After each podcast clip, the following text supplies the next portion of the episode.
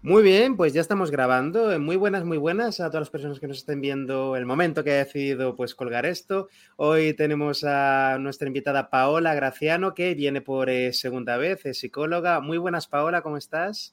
Hola, muy buenas, Luis. Me encantadísima de estar por aquí y participar en esta charla, la verdad.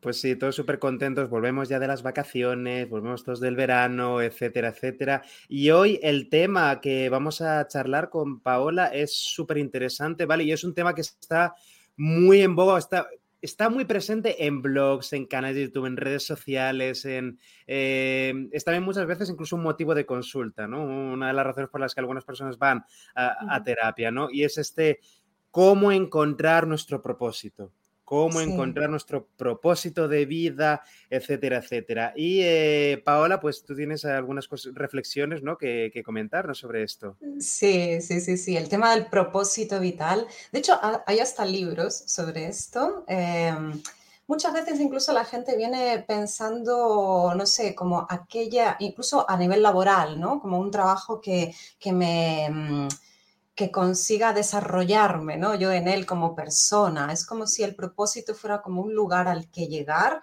y que cuando llegaras ahí, ah, ah te sentirás como pleno, ¿no? Y todo se iluminará. da como, como un poquito esa, esa sensación, ¿no? Como una dirección. Como un videojuego y llegar a último nivel.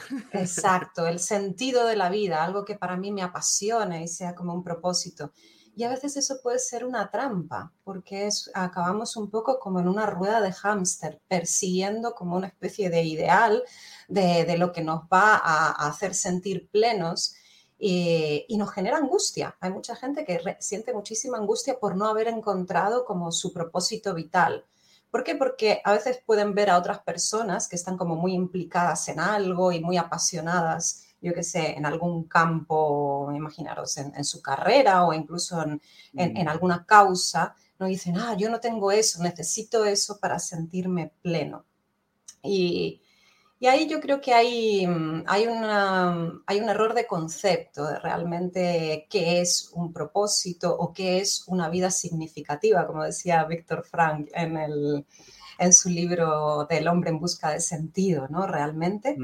Y yo creo que muchos gurús también, sobre todo en el, en el contexto laboral, ¿no? De, de, la productividad, de lo laboral y todo esto, han vendido un poco esto del el propósito vital, del trabajo de tu vida, de, de aquello, ¿no? El ikigai, eh, se ha entendido un poquito mal. No sé si te suena esto del Ikigai. sé que hay un libro, ¿vale? No, lo he leído nunca, pero sé que hay un libro de Ikigai, es como llaman en japonés, algo así como el propósito vital. O, no he leído el libro todavía, pero sé que va de eso. Sí, el sentido de la vida y todo esto. Em, no está mal, el, sí, es verdad, ah, se puso como de moda hace unos años cuando salió el libro, que era escrito por un par de españoles que estuvieron viviendo en Japón y estudiando mucho la cultura, pero creo que se ha malinterpretado el concepto qué es lo que significa, ¿no?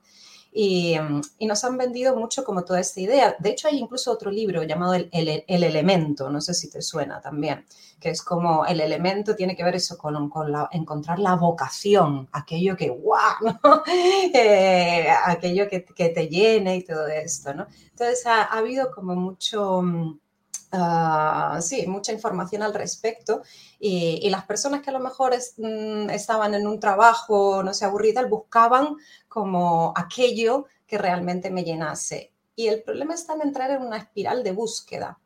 Yo lo comparo un poco como la gente que quiere encontrar pareja, por ejemplo, o que quiere encontrar el mm. amor. Es que estoy soltera y yo siempre, para mí el amor es un valor importante y, yo siempre me he imaginado, yo que sé, formando una familia y tal, y entonces eh, eh, necesito como encontrar una pareja y, y, y, claro, enredarte en, una, en buscar algo que simplemente es algo que debería aparecer por el camino, pero no debería ser como donde centrar toda tu energía y objetivos, acaba siendo contraproducente también. Y, mm y, pierde de vista también el, cómo, el por qué, el cómo quieres vivir tu vida, el para qué, el expresar las cosas desde dentro, porque da la sensación de que todo va dirigido a llegar a un lugar, ¿no? a encontrar ese propósito, a encontrar a esa persona, como que algo externo mm, me va a hacer feliz. ¿no? Claro, como que un modelo de, vida Mm. Sí, sí, sí, como que un modelo de vida, ¿no? De, vale, pues eh, la fórmula de la felicidad es, eh, pues, casarme y tener hijos y, trabajar de algo que sea mi pasión y me, y me tenga motivado, motivada todos los días y tal. Y, claro, como nos han vendido esa idea, sea por educación, sea por sociedad, sea por redes sociales, sea por eh, lo que es por mm. modas o lo que sea, y nos quedamos enganchados con esa idea, como tú has dicho, ¿no? Para ser feliz necesito tener pareja. Es la, es la manera de alcanzar la felicidad y aunque, no, no, pues claro, entonces uno se termina sintiendo como una mierda estando soltero, ¿no? Como que, vale, soy un, soy un, eh, eh, no valgo nada, etcétera, etcétera, mi vida toda es aprovechada, mm, no encontraré la felicidad, no seré capaz de disfrutar de la vida y aprovechar al máximo hasta que encuentre pareja. Tú has dicho, llega un punto que la persona se pone a forzarse a, pues tengo que hacer X y X para encontrar pareja, tengo que...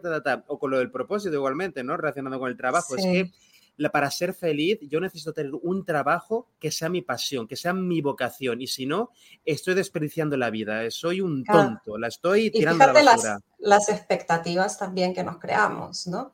Y ponemos eh, toda la responsabilidad fuera de nosotros, que es también lo más peligroso. Es mm. alguien que me haga feliz el amor me hará feliz. O, yo qué sé, o, un trabajo que me apasione, ¿sabes? Conectaré con eso y eso me hará feliz.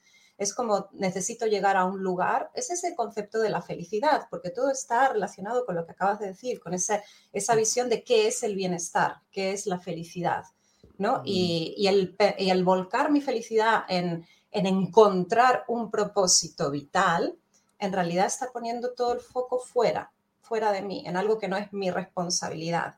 Porque en realidad mm. es verdad que hay gente que eh, de repente conecta muchísimo con una causa y son súper apasionados y vuelcan toda su vida en algo.